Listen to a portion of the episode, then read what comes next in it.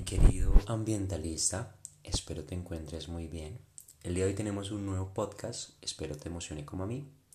Ya sabes que te habla Sergio y como siempre te invito a que nos sigas en nuestra página de Facebook como los ambientalistas. Recuerda que te estoy haciendo unas diapositivas, unas infografías diré, que son para ti, es un recurso que te puede servir para que, te guíes eh, al momento de escuchar el podcast eh, vas a la página y lo pides. Le dices, oye, por favor envíame la infografía de residuos fármacos, que es el podcast del día de hoy. Y te puedes guiar y es una infografía muy bonita que la hice especialmente para ti. Ok, ya sin más preámbulos, empezamos con nuestro podcast. Hoy vamos a ver los residuos fármacos.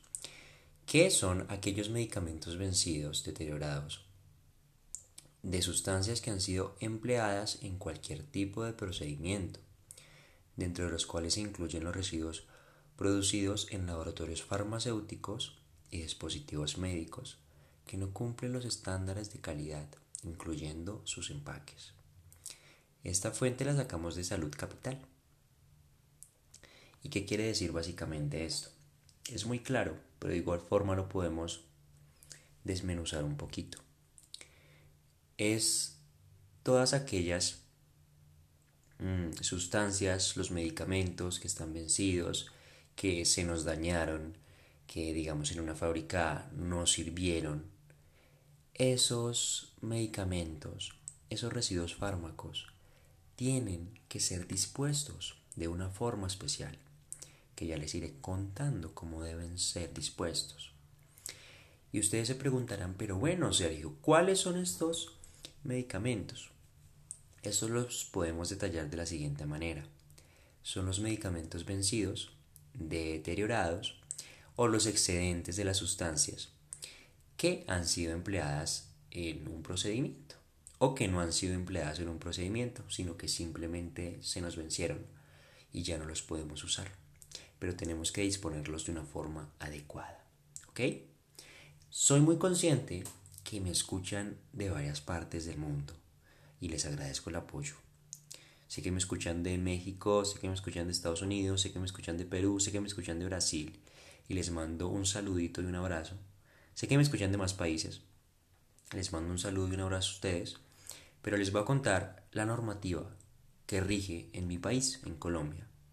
El decreto 4741 del 2005, expedida por el Ministerio de Ambiente el cual reglamenta parcialmente la prevención y el manejo de los residuos o desechos peligrosos generados en el marco de la gestión de una gestión integral. Por si alguna vez se pasan por mi país, me saludan y por favor, si tienen que trabajar en algún tipo de, de entidad relacionada con los residuos fármacos, le cuentan que escucharon mi podcast. Ok, seguimos. El tratamiento para minimizar este tipo de residuos, vamos a irlo detallando paso por paso, de acuerdo a la normativa de Colombia. Eh, en tu país debe ser algo parecido, de igual forma consulta y puedes, puedes preguntar a una autoridad ambiental competente que te oriente, ¿ok? Entonces, acuérdense que mis medicamentos están deteriorados, están vencidos. Lo que hacemos es depositarlos en una bolsa de color rojo. Esto nos sirve porque aquí en Colombia, como ya hablamos en un podcast, no le digas reciclador, sino recolector, eh, las personas que nos colaboran recolectando las basuras de nosotros son llevadas a unos depósitos. Acá en Bogotá hay un depósito que se llama Doña Juana, que es el más famoso. Pero bueno, este en especial, este, esta disposición en una bolsa roja le permite a las personas encargadas de manipular estas basuras saber cuáles son peligrosas y cuáles son basuras que no que no tienen un riesgo sobre la salud humana o sobre el medio ambiente. ¿Ok? Estos residuos, estos excedentes, en mi país hay unas campañas que las lidera el COPASO, una entidad eh, encargada de la disposición de los residuos sólidos.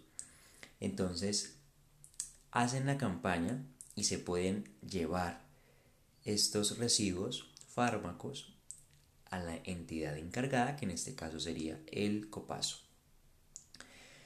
Cuando ya tenemos almacenados y dispuestos nuestros residuos fármacos, esta entidad llamada el copazo realiza una gestión eh, planillando y contactándose con una empresa especializada eh, que realiza la gestión de estos residuos para finalmente realizar una disposición adecuada y ser llevado al residuo, al relleno sanitario, que como les conté, acá en Bogotá, pues es el, el, el relleno sanitario de Doña Juana, ¿ok?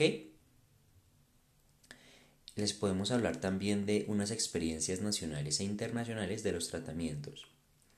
Digamos, acá en Colombia, todos los residuos biosanitarios son sometidos por parte de la empresa especial de SEA a, a la esterilización con autoclave.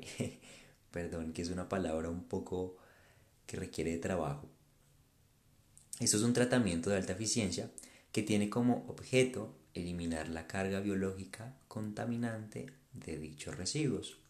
¿Eso qué quiere decir, mis queridos ambientalistas? Que al momento de tener esos residuos que ya les comenté, el Copaso está liderando esa gestión, llama a empresa especialista. Esta empresa especialista lo que realiza es rociar con autoclave. Esto es un líquido especializado para mm, desarmar, por decirlo así, la carga biológica contaminante que nos puede afectar a nosotros, nuestra salud humana y puede afectar además eh, nuestro hermoso ambiente, lo que hace es desactivar esas sustancias para finalmente ser dispuestos de forma adecuada en, en el relleno sanitario. ¿Ok? Y por último, ya les quiero hablar de las experiencias internacionales Sé que también me escuchan de este país. Este es un país, esto es España, ¿sí? Acá se hablan de que se efectúan a esas aguas residuales, se eliminan las fragancias y se hace un tratamiento aeróbico para reducir los compuestos detectados. Es básicamente lo mismo que les conté, pero eh, es un tratamiento aeróbico para desactivar la carga contaminante de los residuos fármacos. ¿Ok? Y pues básicamente podríamos resumir todo, todo esto para ustedes que se quedaron hasta el final. Los residuos fármacos son aquellas sustancias que están deterioradas, que están vencidas, que ya no se pueden utilizar y la forma de mm, disponerlos de forma adecuada es a través de una bolsa roja, que luego será dispuesta a una entidad encargada de desactivarla a, través del autoclave, que es un líquido que desactiva la carga biológica contaminante y por último es dispuesto y llevado al relleno sanitario. Ok, si ven qué bonito? Parece hasta, hasta un trabalenguas. Ok, mi querido ambientalista, esperando te haya gustado el podcast, como a mí me gusta hacerlo, y eh, que hayas aprendido mucho, como yo también estoy aprendiendo. Eh, ahí te dejo. Por favor, te hice una infografía, es para ti, quedó muy bonita, quedó muy, chu, muy chusca. Puedes pedirla en la página de Facebook y ahí con gusto te la enviamos. Te enviamos una, una, una imagen que es todo lo que dije en esta en este podcast con las referencias por si quieres buscar más información, por si quieres aprender más. Y ya, mi querido mentalista, un abrazo, chao, chao.